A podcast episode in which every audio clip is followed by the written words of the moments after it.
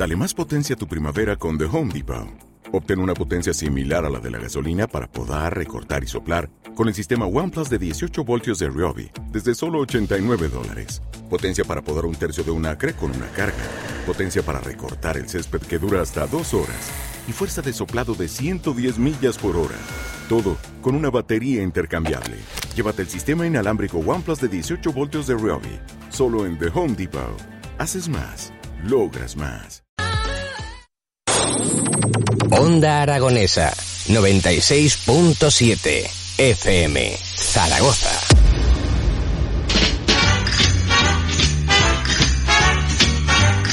Tres minutos pasan de las nueve de la mañana y esta sintonía nos traslada a una de las localidades de nuestro querido Aragón y en este caso a una de las localidades bonitas donde las haya. Sí, señor. Nos vamos al balate del arzobispo y tengo a su alcaldesa al otro lado del teléfono, Pilar Arnas. Eh, bienvenida, buenos días. Hola Javier, muy buenas. ¿Cómo estás? Isabel, Isabel Arnas. ¿eh? Isabel, Isabel. Me has cambiado el nombre. Bueno, por lo menos has puesto uno bonito que me has dicho el, el, de la Virgen del Pilar. ¿Pero qué he dicho? Pilar, por Dios. Pilar, no, no, Pilar. Isabel, hombre, ¿en quién estoy pensando yo? Isabel, por el amor de Dios. Isabel, eh, bienvenida, como te decía, ¿qué tal por Albalate? Pues muy bien, bien. Aquí estamos, pues como dices, disfrutando de, de uno de los pueblos con mayor encanto de, de, Aragón. Pero sin ninguna duda, ¿eh? En Teruel es uno de los que se lleva la palma, ¿eh? Está a la sí. cabeza y, y, cuidado que en Teruel hay, hay sitios muy bonitos, ¿eh? Hay, sí. Pero Albalate no tiene absolutamente nada que envidiar a nadie. Bueno, eh, vamos a hablar un poco de, de tu Albalate. Vamos a ver, porque Albalate no, no se hizo anteayer, ¿eh? Estamos hablando de que tenemos hasta eh, arte rupestre. O sea, ¿qué significa eso? Uh -huh. Que hace millones de años ya estaba habitado ese, ese sitio, ¿eh?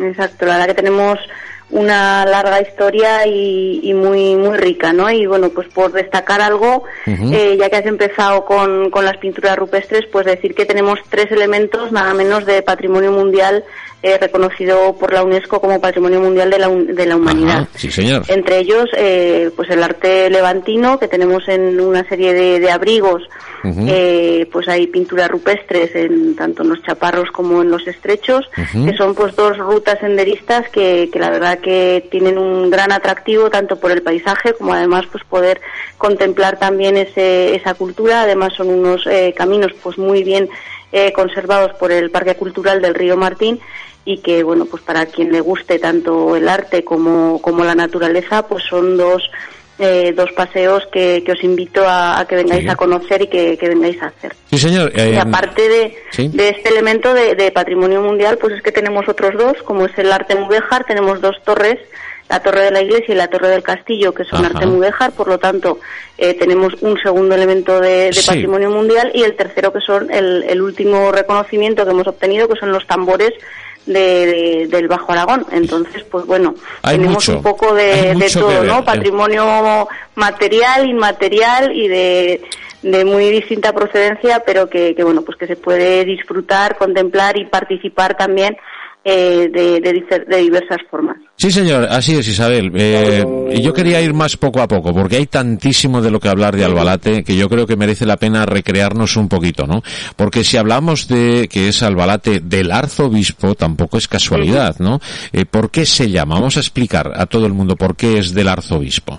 Exacto, pues mira, eh, ya cuando la reconquista, pues uh -huh. eh, Ramón Berenguer IV eh, donó eh, estos territorios a la Mitra de Zaragoza y por uh -huh. lo tanto, pues el, el dueño de, de, Albalate pasó a ser el, el arzobispo de Zaragoza y por eso pues eh, tiene este, este sobrenombre.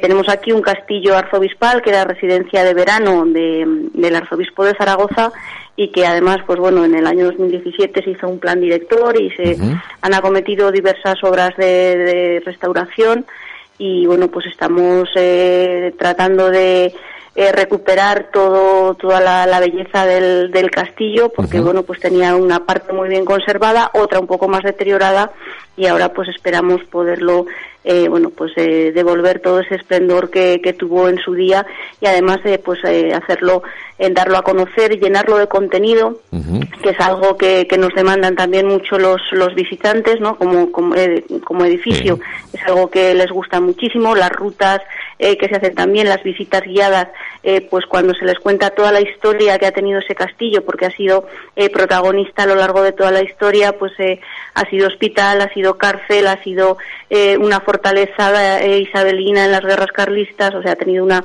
una historia muy, muy completa. Una, presencia, en definitiva. Siempre, siempre ha sido quien ha marcado un poco el devenir, ¿no? De, Albalate, ¿no? Eh, también es una, un, sitio donde estaba, estuvo ocupado en su mayoría por judíos, ¿no? Tenemos una, una judería, ¿no? Eh, hay un núcleo importantísimo en, en la zona, ¿no? Sí, sí, pues eh, fue un municipio que estuvo habitado por las tres culturas. Eh, la judería no está exactamente eh, documentada en qué zona estaba. De hecho, hay dos que, que tienen, pues, reúnen las condiciones con las cuales, bueno, pues se cree que, estuvo ahí ubicada, pues, por por la, mm, el diseño de las calles y, y demás, pero sí que es verdad que, que bueno, pues los, los historiadores están todavía buscando algún documento que que pueda asegurar eh, cuál era la ubicación exacta, porque lo que hay es eh, habla de una calle que no se sabe exactamente eh, cuál cuál era porque ha perdido la toponimia de y ahora no hay ninguna que, que tenga ese ese nombre ni nadie que recuerde algo algo parecido no entonces pues como digo sí que pues hay trabajos de investigación en marcha. Y, sí que desde luego tenemos la certeza de que aparecerá. a ver había. esta, judería después en, los siglos XV y XVI se tomó una, una no sé una parte importante no en el devenir de ¿Te está gustando este episodio? Hazte fan desde el botón apoyar del podcast de Nivos. Elige tu aportación y podrás escuchar este y el resto de sus episodios extra. Además, ayudarás a su productor a seguir creando contenido con la misma pasión y dedicación.